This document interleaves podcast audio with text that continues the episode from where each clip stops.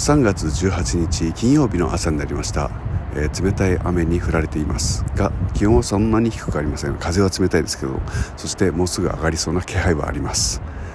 えー、実は急な話ですがおとといの朝、えー、思い立って中古品を注文しまして昨日の朝届いた iPhone 新しくなりました、えー、素晴らしいです。まだバッテリーが全然減っていません。いいね。あと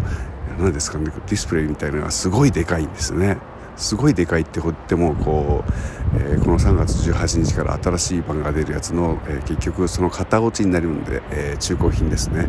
えもう十分ですね。もうこの1世代遅れていつも楽しんでいるっていうのは実はいろんなことに対して、えずっと昔からそういう性癖がありまして、え例えばこう小説なんかも文庫本になるまでは読まないみたいなことをずっとやってたわけです。まあいつまでたってもこう浮世離れしてるわけですけれども、えそれはそうと、え今日は3月18日で、え、去年のうちからこの日をとりあえず区切りの目標として、え、捉えていたんですけれども、まあ、いろんなことがありまして今回も、えー、無観客配信、えー、ワンマンテレワークと題しましてね あの一人でまたライブのようなことをやるという日になってしまいました、えー、なかなか気合を入れるのは大変なんですけれどもまあまあ準備はしました。え、この12月から3月にかけて、え、できるだけ自分の楽曲を絞り込むという作業をやってきました、